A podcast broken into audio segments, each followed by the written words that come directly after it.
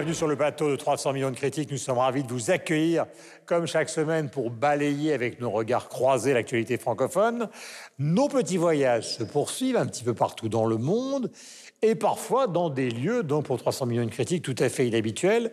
Nous sommes dans un village français qui est connu dans le monde entier. Nous sommes à Saint-Émilion, dans un château euh, du Bordelais qui s'appelle la Grâce Dieu des Prieurs, qui a été entièrement revisité, revu par le célèbre architecte français, donc Jean Nouvel, qui a imaginé ce décor audacieux que vous découvrez avec les cuves et avec un sol, on en parlera, euh, pour y développer une activité ancestrale. Et notre invité du jour est une sorte de voisine. Voilà, il s'agit de Sandra Patron. Ma chère Sandra, bonjour. Vous dirigez le CAPC, qui est le grand musée euh, d'art contemporain donc de Bordeaux. Vous êtes arrivé il y a relativement peu de temps euh, dans cet endroit, qui est très célèbre dans le monde de l'art contemporain en France, mais avec une situation qui est quand même très particulière.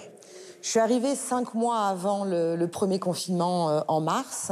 Donc c'est vrai qu'en un an et demi, euh, il a fallu euh, gérer la situation et, en même temps bah, continuer à œuvrer à ce qui est notre mission principale, qui est un de produire avec les artistes, hein, parce que vous l'évoquiez, c'est d'abord et avant tout un centre d'art contemporain, le CAPC, donc un, un, lieu, une institution au plus proche de la parole de l'artiste et de la production des œuvres. Et il a fallu totalement se réinventer sur la deuxième partie de notre mission, qui est la transmission à un public. Donc comment fait-on quand le public ne peut pas venir? Sandra Patron, il y a deux choses que vous avez évoquées tout à l'heure. Premièrement, il y a la situation qui est particulière, mais il y a aussi la nécessité de faire des expositions temporaires. Donc euh, comment fait-on pour joindre euh, ces deux choses? Alors ça, c'est, euh, je dirais, la difficulté logistique qu'on a depuis mars 2020, c'est-à-dire où on n'a on pas cessé euh, de reporter, d'annuler, euh, de euh, prolonger les expositions en cours. Et c'est vrai que le manque de visibilité qu'on a sur la sortie de crise, elle est effectivement très compliquée dans la mesure où euh, préparer une exposition, c'est entre un an et un an et demi. Donc on ne cesse de jongler en faisant des paris. Donc le nouveau pari que nous faisons, c'est que euh, à l'été, la situation va s'améliorer et on va pouvoir retomber, retomber sur nos pattes. Mais évidemment, ça reste encore un, pari. Donc là, on, on s'était fixé sur la date du 15 décembre, hein, qui nous avait été donnée euh, par le ministère de la Culture. Et donc nous avons tous les espaces d'exposition avec des nouvelles expositions que le public n'a pas encore vues euh, et voilà, c'est une. Et on attend. Et on attend, et en même temps, on a monté tout un programme numérique euh, qui euh, permet voilà, au public euh, d'avoir un accès. Alors ça ne se substitue jamais à l'expérience évidemment de l'œuvre et puis au partage, parce qu'on n'y va jamais seul dans un, dans, dans, un musée. Hein. On partage ça en famille avec des amis. Hein. mais on a, voilà, par exemple, on a monté une web série sur le montage des expositions. Ça, c'est quelque chose que le public, c'est un petit peu les à côté que le public généralement, dont, dont, le public est assez friand. Cette web série s'appelle Tour du jour en 80 mondes. Oui. Donc c'est vraiment, euh, vous n'êtes pas attentiste, vous montrez ce qui va se passer et donc vous teasez, comme on dit en bon français, euh, euh, le public. Mais c'est pas votre métier à la base. Comment justement vous avez dû vous réinventer? Oui, ça c'est intéressant parce que c'est vrai que cette mutation numérique, en fait, elle, a, connu un essor et un développement énorme avec, la pandémie et il a fallu qu'on s'adapte. On a la chance au CAPC d'avoir un outil qui est un studio son et image. Donc on a, comme ici, hein, des possibilités de tourner mais c'est aussi une écriture, c'est aussi des formats, c'est aussi se retrouver devant une caméra, et ça, effectivement, c'est totalement euh, nouveau. On a appris en faisant. Voilà, on a certainement encore beaucoup de, de marge de progression euh, sur ce sujet. Mais cette crise est presque devenue un laboratoire dans un monde d'art contemporain qui justement travaille beaucoup sur l'expérimentation. Oui, tout à fait. Et, euh, et je trouve d'ailleurs que c'est un milieu qui a su s'adapter euh, à la fois les institutions, mais aussi notamment le, le, secteur privé. Hein. Les galeries ont été très à la pointe. les foires d'art contemporain aussi ont proposé d'autres types d'expériences. ça reste pour nous qui sommes des amoureux de l'art, un, un pis-aller d'une certaine manière, mais ça va nous aider pour le futur, je pense, pour euh, non pas euh, se substituer à l'expérience de, l'art, mais euh, en quelque sorte augmenter l'expérience de l'art par une expérience numérique. Je rappelle que Bordeaux est à une cinquantaine de kilomètres de Saint-Émilion et que donc vous allez aller, et nous le souhaitons euh, bientôt au CAPC, et en tout cas, en attendant, consulter le site internet avec non seulement la possibilité de consulter la collection permanente, mais les expositions donc, que vous allez découvrir. Le temps de dérouler le sommaire, il est important, et avec Sylvestre, nous allons rejoindre nos camarades. Sandra, merci, et à bientôt. Le jeu vidéo est une industrie culturelle qui pèse lourd, 120 milliards de dollars annuels en moyenne. Et nous débattons aujourd'hui de l'importance des acteurs francophones sur ce marché. Vianney a sorti en octobre dernier un nouvel album, N'attendons pas, et si vous voulez savoir ce que l'équipe de 300 millions de critiques en a pensé, il va vous falloir attendre. Autour de l'affaire Claude Lévesque, nous allons parler de la place que doivent avoir ou pas les œuvres de ces artistes, plasticiens, auteurs, acteurs, chanteurs ou autres mis en accusation pour des faits parfois très graves, voire même condamnés. La pandémie de la Covid-19 chamboule la planète et nous prive depuis plusieurs mois de la présence de nos amis québécois. Pour adoucir l'attente, ils nous envoient chaque semaine une carte postale culturelle du Québec. Cette semaine, c'est Claudia La Rochelle qui l'a postée. 300 millions de critiques, c'est tout de suite. Et nous sommes avec Laura Tenucci, donc, euh, qui, vous savez, travaille à France Télévisions et à TV5 Monde pour 300 millions de critiques. Avec Yves Bigot, qui est le patron de TV5 Monde, je vous salue évidemment tous les deux. Michel Serruti représente la radio-télévision suisse. Et nous étions avec euh, Sylvestre il y a quelques instants. Je vous salue tous les quatre. Je dirais même plus, je vous aime. Voilà, après ce grand moment de très léger flagornerie, nous allons parler euh, de la francophonie et des jeux vidéo. À quelques kilomètres d'ici, nous sommes à Bordeaux, je vous rappelle, nous sommes à Saint-Émilion, à 50 kilomètres de Bordeaux, dans un château extraordinaire avec un décor qui est celui de Jean Nouvel. Il s'agit de cuves, évidemment, qui sont devant et derrière nous. Se trouve le siège donc d'Asobo, qui, malgré son nom donc japonisant, est un studio français de création de jeux vidéo. Un studio qui, sans être de la dimension du géant que vous connaissez probablement, francophone, évidemment Ubisoft, est devenu un acteur important dans un secteur qui pèse lourd, puisque le jeu vidéo, c'est quand même 120 milliards de dollars annuels en moyenne. Je vous propose de découvrir la bande-annonce d'un jeu qui a été créé par un studio francophone destiné au marché international. Et nous débattons ensuite de l'importance de la francophonie sur ce marché.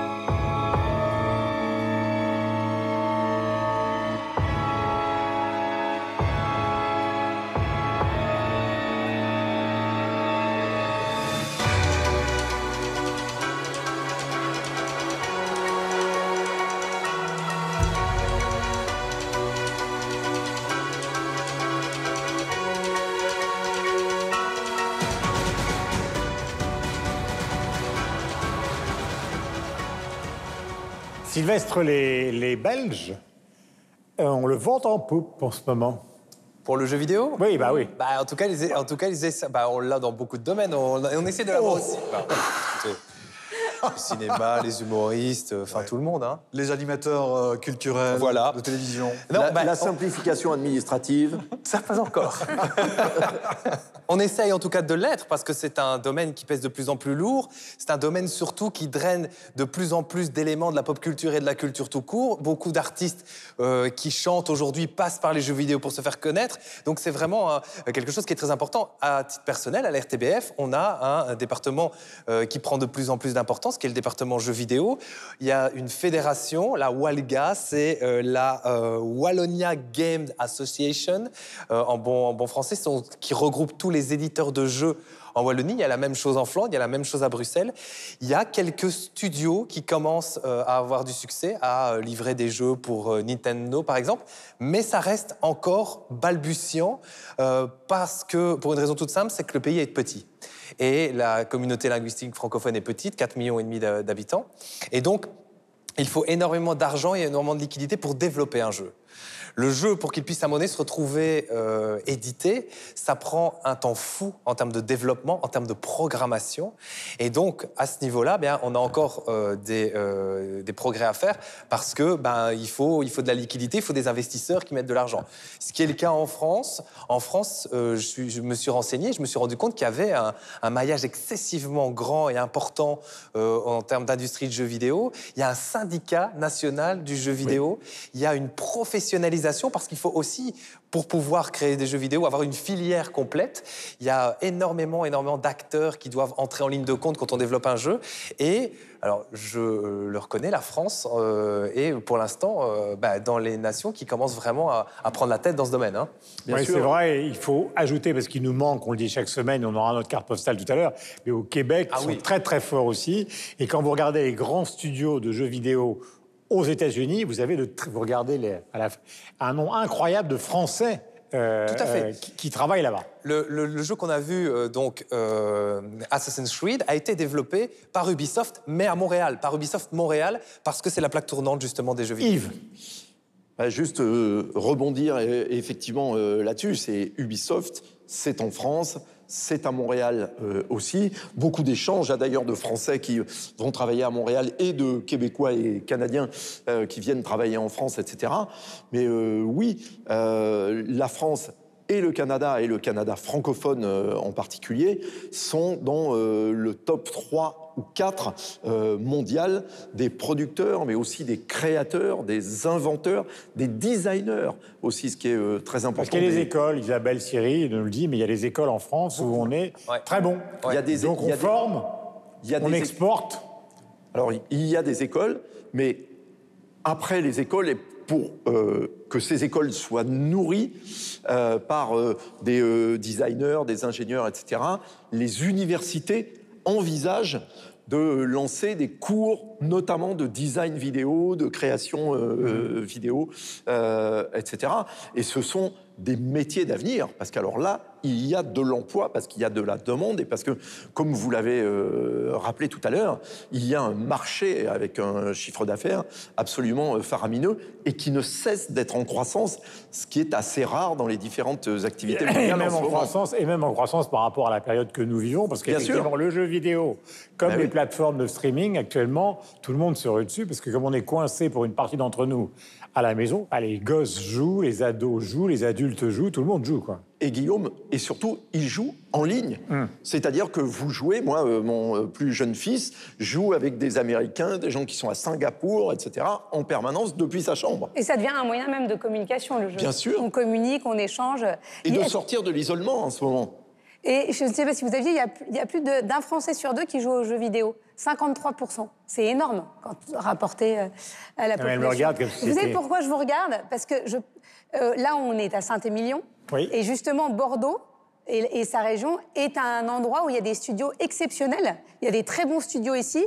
Il y a le Azobo Studio.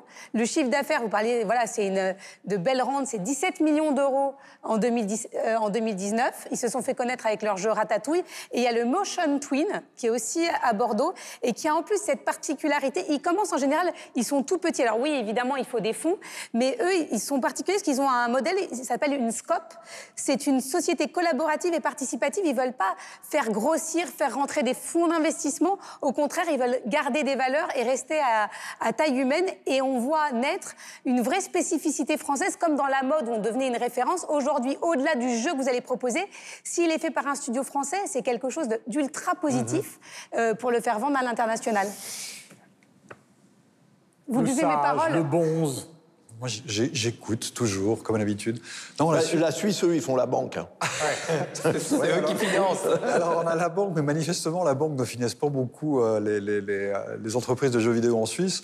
Euh, la Suisse a rattrapé un petit peu le train en marche depuis quelques années, depuis une petite dizaine d'années. Il y a un véritable intérêt désormais qui est manifesté pour les jeux vidéo, y compris par la Fondation Pro Helvetia, mais qui finance vraiment très modestement leur, leur développement. Euh, néanmoins, ça existe. Alors, comme c'est un petit marché avec de petits acteurs et dont ils ont parfaitement connaissance et conscience de, cela, ce que la Suisse essaie de faire en termes de jeux vidéo, et c'est là-dessus qu'ils se profilent, c'est-à-dire que ils essaient de faire des choses qui sont originales. Alors tout le monde essaie de le faire, mais vraiment même originales au sein du monde du jeu vidéo, au design vraiment très, euh, très soigné, au graphisme très soigné. Pourquoi? C'est pas moi qui le dis, c'est Daniel Lutz. Daniel Lutz, c'est certainement le créateur de jeux vidéo le suisse le plus connu. Il bosse à Montréal. La formation, elle est de l'ordre de l'art. C'est aux Beaux-Arts à Zurich que ça s'étudie, c'est à la Aide à Genève que ça s'étudie. Donc c'est pas perçu comme étant un modèle économique, c'est perçu comme étant un modèle artistique. Alors c'est là-dessus qu'ils essaient de travailler et dans des petites structures, ce qui vise, c'est d'obtenir des prix dans les concours internationaux. Et puis, en obtenant ces prix, en étant récompensés, ben à ce moment-là, ça leur donne une visibilité éventuellement auprès de plus grandes entreprises pour, pour, développer plus loin. Mais c'est vrai qu'il n'y a absolument pas la stature, la, capacité de travail qu'a la France ou qu'a le, le, Canada francophone, le Québec en l'occurrence. C'est une sorte de marché de niche que les, les jeux vidéo en Suisse essaient de développer, avec un certain succès à cette échelle-là, mais qui est voilà, je crois qu'on est euh, de l'ordre de 150 millions de francs suisses, 140 millions d'euros à peu près de chiffre d'affaires annuel. Donc comparé aux 120 milliards dont vous parliez tout à l'heure à l'échelle mondiale, c'est 0,1%. Enfin, c'est voilà, c'est extrêmement minime. Maintenant, nous arrivons à un moment clé de cette émission, à un moment attendu par Laura. Vianney vient de sortir, ou plutôt a sorti en octobre dernier, un nouvel album qui s'appelle N'attendons pas. Vous savez que Laura bah, est plutôt attendu pour en parler. Hein. Attendez, attendez, attendez. Vous savez que Laura est une personnalité extrêmement consensuelle. Eh bien, vous allez la découvrir dans quelques instants, car je vous propose, sans plus attendre, d'en écouter un extrait pour que nous puissions en parler ensemble. J'avais pas prévu d'un jour adopter mon enfant, j'ai dû surtout m'adapter. Y a pas que les gènes qui font les familles, des humains qui s'aiment suffisent. Et si l'averse nous touche, toi et moi, on la traverse à deux, à trois. Et si l'averse nous touche, toi et moi, prends ma main de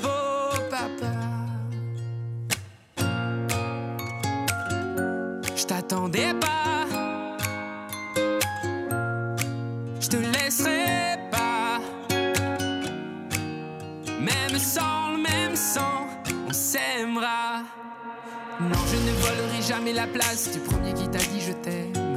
Sur ton visage, on voit son visage et c'est ainsi que tu es belle. De vous à moi, c'est moi j'avoue qui me suis invité dans sa villa, dans la vie où elle n'a rien demandé. Et si l'averse nous touche, toi et moi, on la traverse à deux, à trois. Et si l'averse nous touche, toi et moi,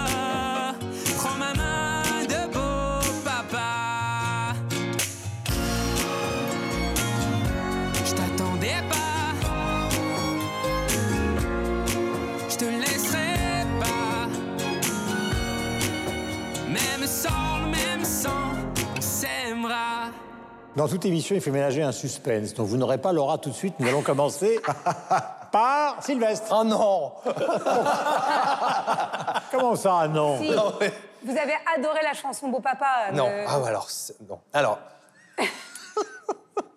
Ah, je me réjouis J'ai lu le postulat de départ de Vianney. Vianney veut donner de la lumière, et je le dis au premier degré, hein, de la lumière et de l'évasion aux gens.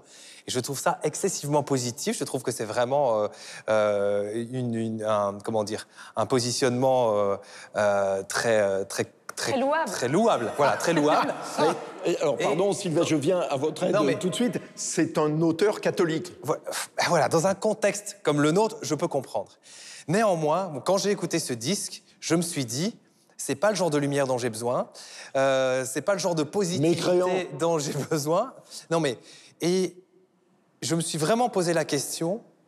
Je me suis dit, il est bien ce garçon, il, il, a l'air gentil, il est plein de positivité, il est plein de gentillesse, il est plein de bienveillance. Bienveillance, oui. Mais on a envie de lui dire, sois un peu trash, sois un peu, je sais pas moi, noircis un peu ton trait de temps en temps, soit et un peu d'aspérité. C'est, hmm. voilà, parce que je trouve, à titre personnel, que l'art, ça doit être quand même un tout petit peu. Parfois, ça doit être un peu froid, parfois, hmm. ça doit être un peu brûlant, mais ça ne doit pas être tiède. Et ce que je reproche, hmm. si tant est que j'ai quelque chose à reprocher à ce disque, parce que je suppose qu'il plaît à beaucoup de monde, c'est que ce disque est tiède. Et la tiédeur, pour moi, c'est un peu compliqué en euh, matière d'art et de création artistique. Michel, Le je, vous voyez, je maintiens le suspense.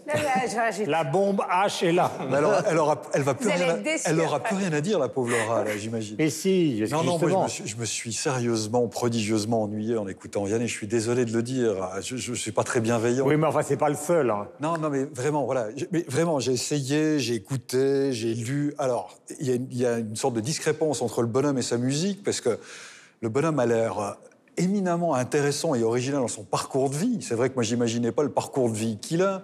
Euh, fils de militaire, pilote d'hélicoptère et d'avion. Il a fait le lycée militaire parce qu'il voulait être dans un établissement où tout le monde avait l'uniforme parce qu'il en avait marre que les gens portent des marques.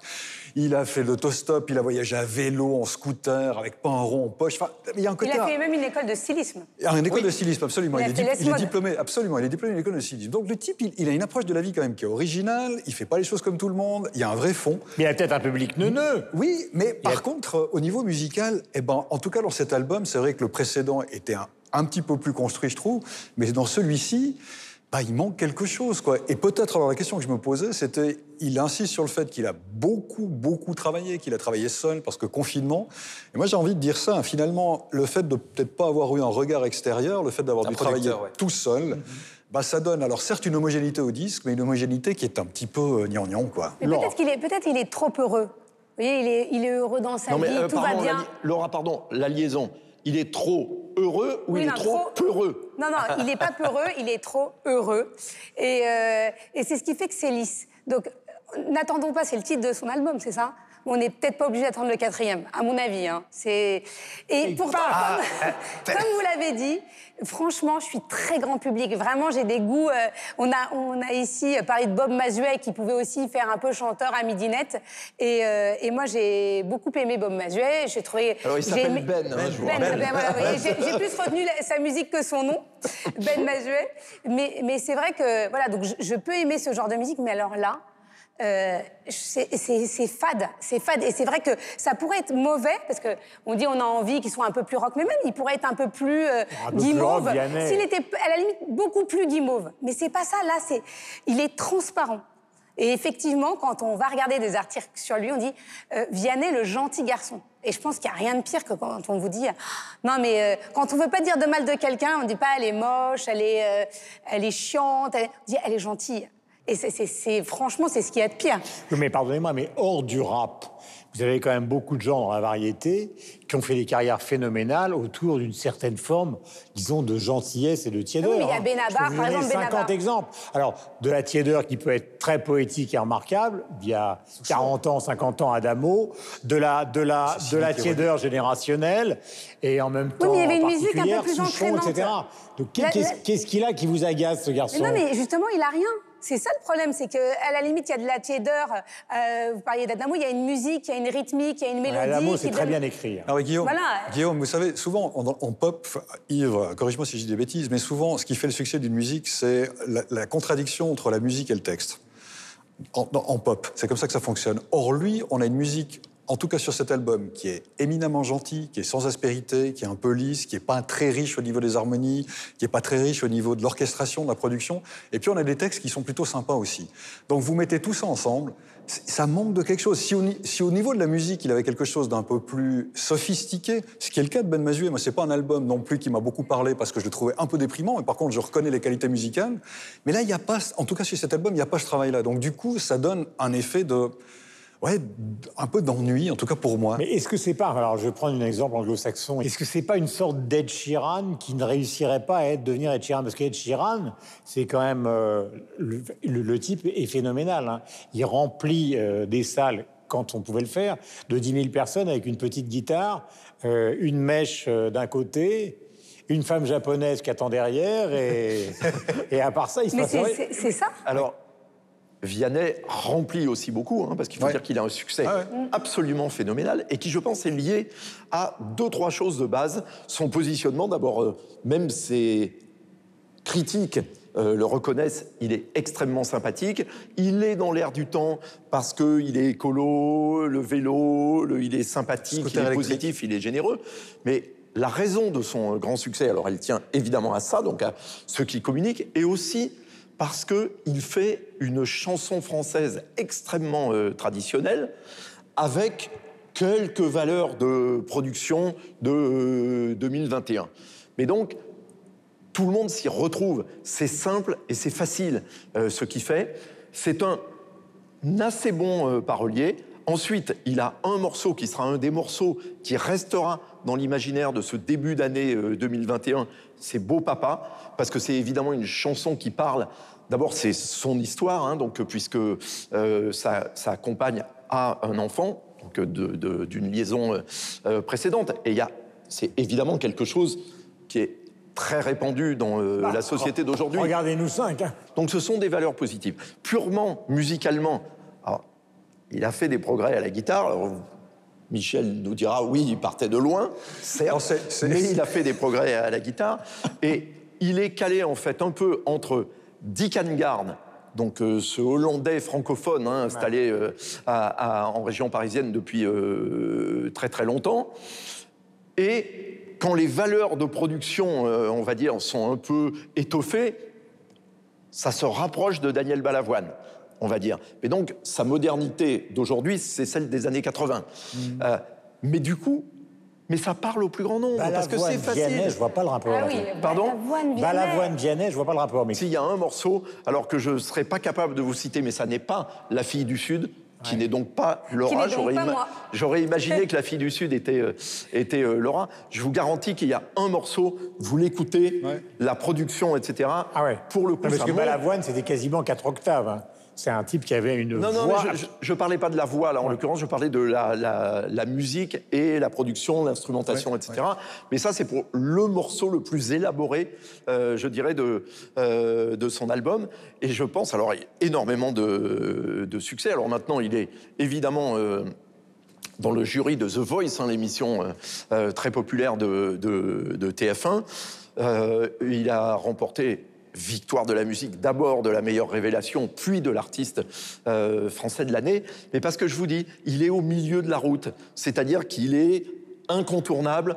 Vous savez, il fait partie de ces gens euh, qui touchent ceux qui n'achètent que un ou deux ou euh, trois albums dans, dans une année, parce que il parle à ceux qui ne sont pas nous, c'est-à-dire qui ne sont pas des spécialistes, qui ne sont pas des critiques, parce que c'est parce que ses paroles, sa voix, et moi je trouve qu'il a un petit côté euh, euh, Florent Pagny parfois, c'est-à-dire il, il, envoie un peu fort, mais... Avec moins de tessiture tout de même. Oui, bien sûr, mais, ah voilà, hein, hein. il, voilà il, envoie. Il a ce côté, euh, je plais à tout le monde, voilà, parce que ce qu'il fait est simple et avec des paroles assez simples, mais toujours touchantes. Mmh. Voilà, vous vous rendez compte que c'est moi qui ai défendu Vianney ici. Non, mais c'est expliqué, mais c'est expliqué justement. C'est juste. Non, mais c'est vrai. En plus, pour l'avoir rencontré, c'est vrai qu'il est charmant. Donc c'est compliqué de le critiquer parce qu'on n'a pas envie de, dire de mal de lui. Mais il a un côté effectivement chanteur euh, de midinette, quoi. C'est un, peu ça. Mais même moi, qui suis beaucoup moins pointu que vous, ben ça n'est pas passé. Et vous, euh, vous n'aimez pas Oui, d'ailleurs, il... Et non, mais je trouve que c'est. On dit pas du mal de lui. C'est trop facile, quoi. C'est que, les choses. mielleux, c'est. Et encore une fois, c'est pas tant les paroles, c'est moi je trouve que c'est la musique qui est trop lancinante et où je, m'endors. D'ailleurs, j'ai dû les ah oui, c'est marrant. fois. Vous, ça vous réveille Non, mais il vient de m'envoyer un texto.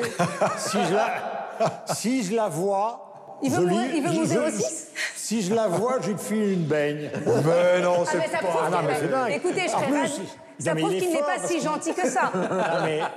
nous allons maintenant passer à cette carte postale culturelle du Québec. Je vous disais qu'il nous manque fondamentalement les habits québécois. Tout à l'heure, nous parlions du jeu vidéo. La pandémie de la Covid-19, évidemment, chamboule la planète. Alors évidemment, les voyages deviennent très compliqués. Et depuis plusieurs mois, nous sommes sans nos amis québécois qui sont là, évidemment, d'habitude toutes les semaines. Je dis quatre fois évidemment, mais ça prouve mon attachement. Euh, pour adoucir l'attente, avant de les retrouver avec nous sur ce plateau, nous avons décidé d'enregistrer chaque semaine une carte postale culturelle du Québec. Euh, cette semaine, elle nous est envoyée par Claudia La Rochelle et c'est Yves qui l'a réceptionnée pour vous. À Montréal, dans les studios de Radio-Canada. Nous retrouvons donc euh, Claudia La Rochelle. Bonjour Claudia. Et la première question que j'ai envie de vous euh, poser aujourd'hui, c'est en France, en Belgique, en Suisse, les musées sont fermés. Sont-ils fermés également chez vous? Oui, malheureusement, ils sont fermés et ils nous manquent énormément. Euh, toutefois, à, l'instar de plein d'autres musées euh, dans le monde, on peut faire des, on peut se consoler un peu quand même en faisant des, euh, visites virtuelles de différentes salles. Donc, on a accès à certaines parties de musées. les plus importants chez nous, évidemment, parmi ceux-ci, le musée, musée national des beaux-arts du Québec. Il y a notamment l'exposition 350 ans de pratiques artistiques au Québec. Donc, c'est l'histoire de la culture visuelle de l'époque de la Nouvelle-France jusqu'à la contre-culture des années 60 chez nous au Québec. Donc, en 350 ans, on a le temps de, de voir des œuvres euh, issues de nos pratiques, de nos croyances, de nos mœurs, de notre culture. Donc, on parle des peuples des Premières Nations, euh, on parle du siècle des Lumières, on revisite aussi l'époque religieuse qui a pris une place prépondérante au Québec, enfin, jusqu'à jusqu'à la, Révolution tranquille, jusqu'à dans les années 60. Euh, on parle aussi euh, de l'époque du refus global avec les automatistes, notamment, qui ont révolutionné à leur manière, leur, leur façon de concevoir l'art, et ça a contribué à façonner le, Québec aussi. Alors ça, c'est, on parle de la fin des années 40, du début des années 50. Donc ça, c'est à voir dans cinq des sept salles du pavillon Gérard Morisset. Il y a aussi deux balados, deux séries de balados que vous pouvez écouter, entendre cette fois-ci, toujours sur ce site-là du, du, Musée national euh, de Québec. Alors voilà, bonne visite euh, virtuelle. Au revoir, à bientôt. Merci Claudia, à bientôt. Affaire d'art, affaire de mœurs. Le musée d'art moderne de Genève, le MAMCO, a choisi de décrocher les œuvres du plasticien français Claude Lévesque, vous savez, qui fait des néons avec des phrases poétique. Je le dis parce que c'est comme ça qu'il était perçu avant. Euh, tout ça après les révélations sur une enquête préliminaire ouverte en, 2019 à son encontre pour viol sur mineur. Nous n'allons pas évidemment débattre ici du passé, mais du présent des artistes qui sont toujours vivants. Nous allons évoquer ces artistes qui sont plasticiens, auteurs, acteurs, chanteurs ou autres, mis en accusation pour des faits parfois très graves, voire même condamnés. Alors doit-on décrocher leurs œuvres, sortir leurs livres euh, des rayons, cesser de jouer leurs disques euh, à la radio? Euh, Déjà, Michel, parlez-nous de la décision du, MAMCO, qui est un musée magnifique à Genève. Et pourquoi l'ont-ils pris cette décision Musée d'art moderne et contemporain de Genève, dirigé par Lionel Bovier. Alors c'est Lionel Bovier qui a pris cette décision et je la trouve extrêmement intéressante dans sa justification. Je ne vais pas parler longtemps, comme ça ça va ouvrir la discussion. Il argumente en disant la chose suivante. Il dit, je n'arrive plus aujourd'hui à, regarder les œuvres, je cite de mémoire, je n'arrive plus aujourd'hui à regarder les œuvres de, de Claude Lévesque sans voir partout des indices des crimes qu'on lui reproche. Et ça veut bien dire ce que ça veut dire. C'est pas simplement une œuvre d'art qui éventuellement serait le produit de quelqu'un qui a eu des activités criminelles ou pénalement répréhensibles, mais qui contiennent dans l'essence même de sa production artistique des éléments qui rappellent ou qui mettent en évidence ce comportement. Et c'est la raison pour laquelle il décroche ça. C'est pas simplement une vue morale, ça va plus loin que ça. Et je trouve que cette argumentation de dire, voilà, je veux pas exposer cette personne parce que manifestement son art recèle d'actes je, voudrais donner un exemple pour les gens qui ne connaissent pas Claude Lévesque. Hein. Pardon? Je voudrais donner un exemple. D'abord, il faut rappeler ce qu'on lui reproche. Hein. C'est en gros de, déambuler dans le monde de l'art avec des assistants qui sont des mineurs, de faire réserver des chambres et de les utiliser avec des mineurs qui sont présentés comme des assistants. Et de les abuser. Et de les abuser. Ouais. Voilà, ça c'est le point numéro un. Et deuxièmement, pour ce qui concerne les œuvres, parce que tout le monde ne connaît pas Claude Lévesque, hein, c'est pas, il est moins connu que Vianney. Il y avait, bon, depuis euh, Dan Flevin et beaucoup d'artistes, on utilise les néons, c'est un des aspects de la peinture. Et donc, sa plus célèbre œuvre est donc un néon tremblotant qui imite euh, euh, un peu, j'allais dire, l'écriture justement très juvénile des enfants, qui est rêvé c'est une des œuvres les plus connues. Alors effectivement, ça va tout à fait dans le droit fil de ce que vous dites, parce que quand on la voit, on se dit quelle poésie. Quand on sait ce qui se passe, on se dit quelle bizarrerie, c'est le moins qu'on puisse dire. je me permets juste de rajouter ça. Il y a aussi eu des choses encore plus manifestes, c'est-à-dire qu'il y a eu des travaux, des travaux photographiques qu'il a eu fait avec des enfants au Cambodge ou des, préadolescents. Enfin, voilà, où la, barrière entre adultes et enfants et, proximité avec, avec, des jeunes hommes ou des, préadolescents, elle est manifeste dans son, dans son travail. Et c'est ce que Lionel Bovier explique pour motiver euh, sa décision. Voilà, le débat est lancé. Euh, Sylvestre. Mais c'est intéressant ce que dit Michel, c'est toujours intéressant, mais euh, j'ai lu la même phrase. Je, me suis posé beaucoup de questions. Parce que le débat, n'est pas tranché dans beaucoup d'autres pays. Le débat n'est pas hein. tranché et il n'est jamais tranché ici, puisqu'on en parle à chaque fois. Enfin, ça revient souvent dans nos discussions, justement, cette séparation entre l'œuvre et l'homme. Et ça cette phrase que j'ai lue euh, m'a beaucoup éclairé, parce que je me suis dit, effectivement, là, c'est vraiment une limite qu'on franchit. Quand on arrive à déceler le problème dans l'œuvre même de euh, la personne incriminée, là, là, là, là c'est vraiment bah, presque incontestable. Ce décrochage en devient presque incontestable. Je, lisais notamment, alors je ne sais pas si c'est vrai, je, le dis vraiment avec euh, beaucoup de précaution, mais qu'un un des, enfants, qui n'est plus un enfant aujourd'hui, qui l'accuse euh, d'attouchement, lui aurait offert un ours, un ours bleu, qu'il aurait utilisé dans, euh, dans, différentes œuvres. Hmm. Et, là, je trouve que c'est, on, va très loin, là. Là, là c'est... On, revendique presque l'acte criminel. une forme de perversité. exactement, une, forme de perversité, oui. J'ajoute une chose qui rend l'affaire complexe, même si elle est euh, condamnable. C'est que lui, y compris par exemple dans l'utilisation, euh, j'allais dire, assez massive des psychotropes, mhm. c'est quasiment revendiqué depuis le début. Je veux dire que c'est pas du tout. Euh, il, pas, on n'est pas dans l'aveu, mais il n'a jamais caché tout ça le, goût du rock, le goût des jeunes enfants, le goût des psychotropes. il s'est toujours défini comme un, une sorte de marginal complet. On hein. avait le problème avec Gabriel Maznev, qui ne s'en est jamais caché euh, non plus. Non plus. Euh, il y a une phrase dans l'attaque qui dit une tempore non suspecto. Là, c'est plutôt une tempore suspecto. Enfin, c'est qu'à un moment donné, on se demande pourquoi c'était, euh, ça, a été fait au vu, au su de tout le monde, et qu'à un moment donné, c'était communément accepté peut-être parce qu'il était artiste et qu'on passait un certain nombre de choses aux artistes mais ça pose quand même question par rapport à, hmm. à, l'évolution de sa carrière. Comment il a pu avoir autant de succès, croître en notoriété, croître en succès, alors que visiblement, il ne s'est jamais... Il y a même un de ses tapis qui est à l'Élysée. Tout à fait. Enfin, ça pose quand même beaucoup de questions, je trouve. Hmm. Et c'est une des, sans doute une des euh, vertus de la société dans laquelle on vit Ce qui est assez bizarre, c'est que sur le système, c'est qu'en même temps, on voit bien que lui, il est il, enfin, il, ne dit pas, il suggère ce qu'il est, mais ceux qui travaillent avec lui, euh, ils n'ont jamais la conviction absolue que ce n'est pas une sorte de position esthétique plus qu'une réalité. C'est ça qui a rendu pendant des, années euh, la chose ambiguë. Par exemple, son marchand Kamel Menour, il a dit bah, stop, euh, je veux plus en entendre parler, en gros. Mais lui-même, qu'il connaissait très bien, n'avait pas la certitude que. C'est ça qui, qui a qui a fait qu'au fond, euh, on a mis des mois, voire des années, à, arriver à l'article d'Emmanuel Lequeux dans Le Monde. Alors, Guillaume, en ce qui me concerne, euh, jusqu'à l'article du Monde, j'ignorais l'existence de Claude Lévesque. Donc, je vais faire un zoom plus général sur la question de l'homme et de l'œuvre.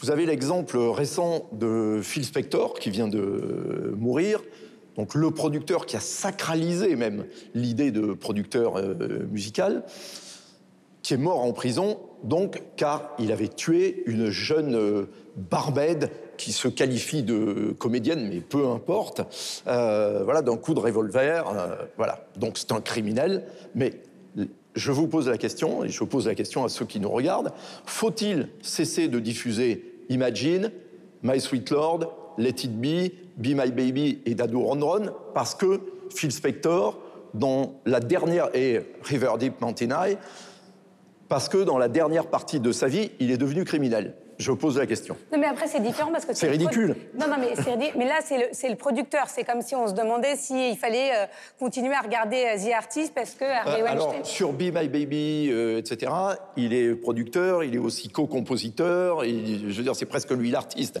Je veux dire, il ne chante pas, mais il est plus artistes quasiment que les artistes. Après, la différence, elle se fait aussi entre les artistes qui sont encore vivants et les artistes qui sont décédés. Aujourd'hui, on, va garder des Gauguins euh, dans les musées. On va pas se dire, euh, comme il était pédophile et qu'il abusait des petites filles, on va décrocher toutes ses œuvres et euh, on va mettre un trait sur, sur Gauguin parce qu'il n'est plus là. C'est compliqué quand l'artiste est vivant et qu'on sait ce qu'il fait. C'est une façon de cautionner son art ou si c'est un auteur, ce qu'il écrit et ce qu'il est de, continuer à le vendre et à l'exposer. mais ça va plus. Vous avez raison ça va plus loin que ça. C'est pas juste cautionner son art, c'est cautionner ses actes. Et cautionner ses actes. En cautionnant son art, on cautionne ses actes. Donc euh, il y a une vraie. Et après, aujourd'hui, et on en a parlé euh, longuement avec Yves en, préparant l'émission, aujourd'hui tout ça choque énormément. Mais il faut se souvenir qu'il y a quelques années, euh, il y a plein d'artistes qui signaient un manifeste, je crois que c'était en, en, 1977 dans Le mhm. Monde, pour défendre trois pédophiles en disant comment. Et, dedans, il y avait Aragon, enfin, il y avait une liste de noms, de Sartre euh, et, de, et, des femmes. Donc c'est vrai que les. Et des politiques. et, et, de nombreux politiques. Et elle, est ressortie, cette tribune, on peut, elle est toujours accessible sur le site du Monde. Et c'est vrai qu'aujourd'hui, ça nous choque énormément. Mais à l'époque, pas du tout. Alors là, Claude Lévesque arrive à un moment où, ça choque. Et, euh, et, donc, on... mais je pense que les mêmes actes, euh, il y, a, y, a 40 ans, ne sont pas traités de la même façon. Vous savez, j'ai vraiment apprécié. Même si c'était déjà répréhensible à l'époque, enfin, il faut quand même le dire. Mais c'est ça qui est intéressant. Moi, j'ai apprécié de, lire Lionel Bovier parce que c'est, voilà, indépendamment que lui le dise, ou je peux prolonger ce qu'il dit, peut-être si, si, si euh, c'est pas trop. à enfin, pompeux de ma part.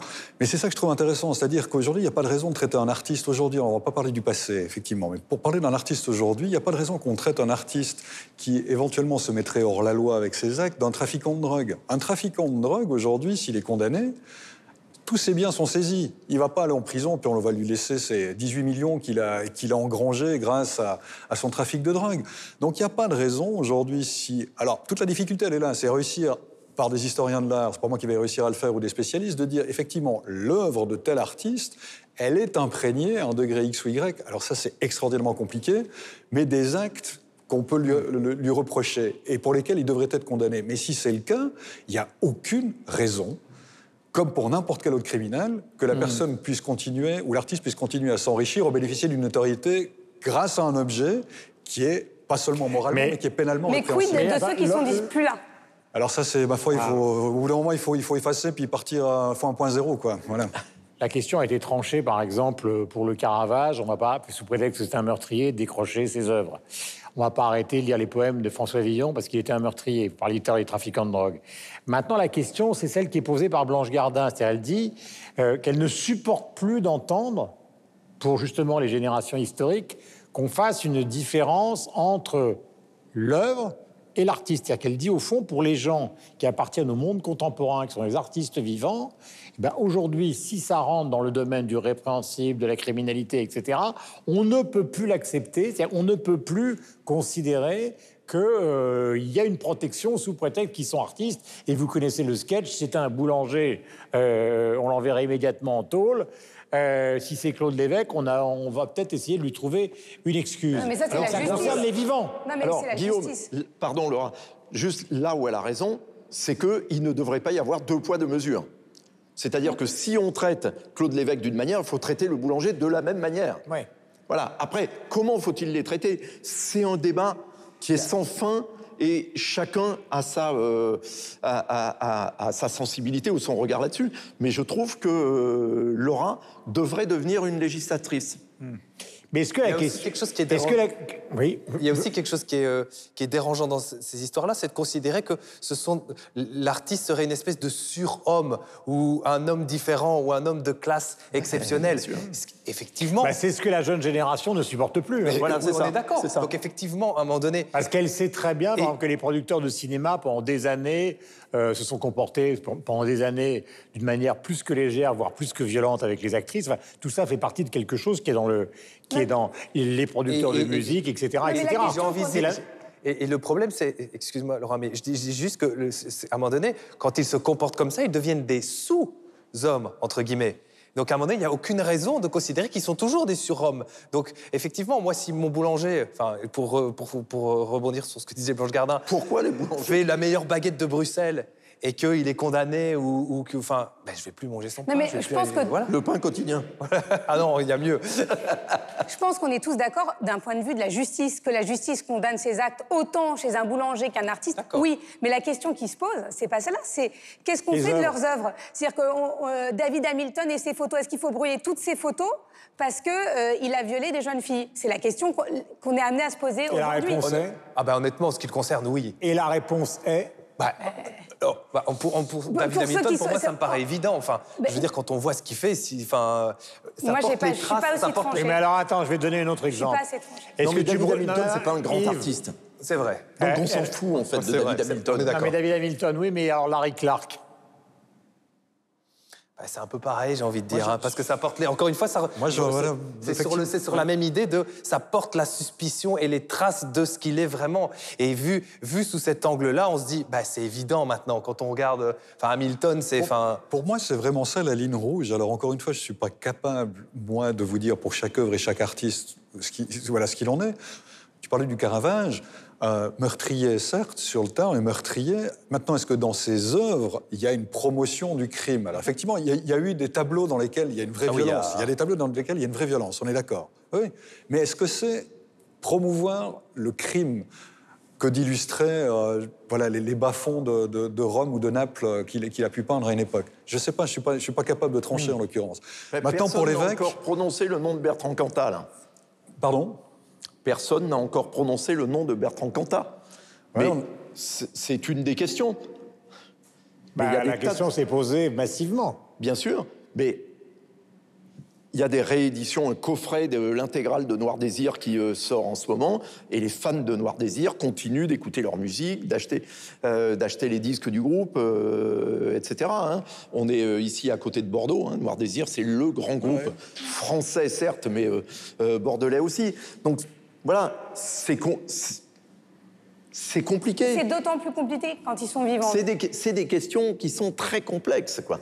Et, je, pense que la réponse, et d'ailleurs on, l'a dit, en fait la réponse de 1970 n'est pas la même que celle de 1990, qui n'est pas la même que celle d'aujourd'hui, qui n'est pas la même que celle qu'on aura dans 10 ans.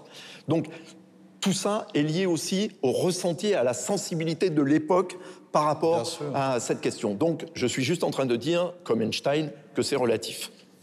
Einstein participe à 300 millions de critiques, c'est quelque chose de totalement inattendu. Et non pas Epstein. Eh oui. Alors, nous allons passer maintenant donc euh, aux comptes et aux réseaux sociaux que vous recommandez. Michel. Euh, alors cette semaine, moi je vous conseille le compte d'un graphiste euh, suisse du nom de Albin Christen. Euh, ça s'appelle Albin Christian Portfolio, que son compte Instagram. Pourquoi? Parce que c'est très joyeux, c'est très coloré. Puis c'est un artiste qui est reconnu. Il a fait plusieurs affiches. Non, une, pas plusieurs. Il a fait une affiche pour Montreux, le festival de jazz à l'époque. Euh, voilà. Puis il alimente son compte de manière régulière. Et c'est assez festif, ouais, euh, son, dessin. Donc allez le voir, Albin Christian. Sylvestre le compte Instagram d'un artiste bruxellois, Blanbec, en un mot. C'est un artiste qui a commencé dans la rue en peignant des petits oiseaux fluorescents et qui travaille pour l'instant sur une réinterprétation des contes de notre enfance. Yves.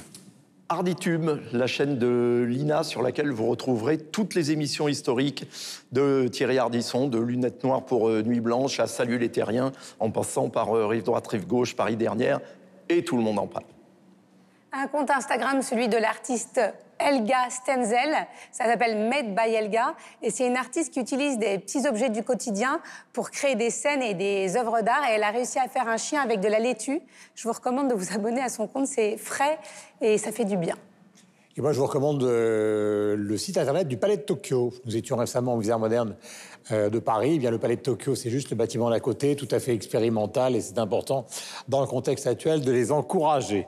Et nous terminons avec, évidemment, cette partie de l'émission qui est celle que vous préférez. Vous savez que nous adorons, évidemment, la francophonie. Forcément, nous adorons le français, mais nous pouvons rêver d'une sonorité d'une autre langue qui nous enchante.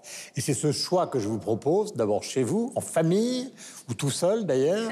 Et nous allons commencer par Mimish. Allora, l'italiano, certo, Guillaume. L'italiano è la lingua più bella, dopo il francese, certo. L'italien. Bah oui. Oh. Non, mais concentrez-vous, n'allez pas trop vite. Il faut mener. alors si je vais vite, je vais vous dire le ch'ti. Le ch'ti, Le ch'ti, parce que c'est ma langue euh, de cœur. Je viens du nord de la France et du sud de la Belgique, mais je, je, ne peux dire que l'italien, parce que pour moi, c'est la plus belle langue du monde. Sinon, il y a le langage des signes aussi. Hein. voilà. Clairement. Yves, j'ai deux Italiens. English as she should be spoken. Oh. Attention, Laura, prenez, ayez le sens Roulement de tambour. Hein. Mais oui. Mais moi, c'est l'allemand, évidemment. Pourquoi, évidemment? Non, parce qu'ils ont tous pris l'italien. C'est la plus belle langue. Qu'est-ce que vous voulez que je vous dise? Je ne pensais pas avoir pris l'italien, mais enfin bon. Non, mais. À Paris, mais c'est vrai que l'italien, c'est chantant, c'est beau, c'est romantique. Il suffit même un italien moche qui vous parle, vous tombez amoureuse, quoi. Alors qu'un un anglais pas mal, moins. Moi, je préfère le moche italien que l'anglais euh, non, il y a, beau gosse. Non, il y a le néerlandais aussi qui est peu oh mélodieux. Ah, non. je devrais même dire le niçois, si j'étais... Si je faillotais un peu. Moi, je vais me concentrer aussi, je me concentre, je me concentre, je me concentre. Moi, je trouve que la plus belle langue, du point de vue de la sonorité, c'est le sioux. Vous savez, le sioux. Vous savez pourquoi? Vous avez vu Danse avec les loups? Vous vous souvenez de Danse avec les loups avec Kevin Costner? Oui. Et à un moment, il parle des bisons. Ponga, ponga, ponga. Voilà. Qu'est-ce que ça veut dire Bison. Mais quand il fait Tonga, Vous vous souvenez pas, Kevin Costner Kevin Costner va au bout de ce fort qui est au bord des réserves indiennes. Et tout d'un coup, il s'avance et il dit à son ami, qui s'appelle je ne sais plus comment, de perdrix, ou oiseau perdu, ou, oiseau bondissant, il lui dit J'ai trouvé les bisons. Et donc, ils font Tonga, Tonga Oui, mais vous savez toujours pas ce que ça veut dire, Tonga, Tonga. Ma pauvre chérie, vous parlez pas le eh ben, Vous parlez pas Vous parlez pas le sioux, vous êtes foutus. Vous, êtes foutus. Elle va rester dans les annales, cette fin d'émission. C'est une émission décadente, faite par des abrutis, qui est diffusée par une chaîne que l'on voit dans le monde entier. Décadente. Tonga, Tonga Voilà, merci, ciao, pour faire plaisir à ceux qui adorent l'italien. Ils ont évidemment raison. Nous sommes dans ce chai magnifique, voulu, euh, plutôt construit par euh, Jean Nouvel, vous le savez, le célèbre architecte français. La grâce, Dieu des prieurs, nous sommes à Saint-Émilion. C'est une des communes françaises, petite mais célébrissime dans le monde entier, car le très nombreux vignobles euh, y déchaînent des passions absolues. Ciao, encore une fois, deux fois de suite, et puis quand même, tonga, tonga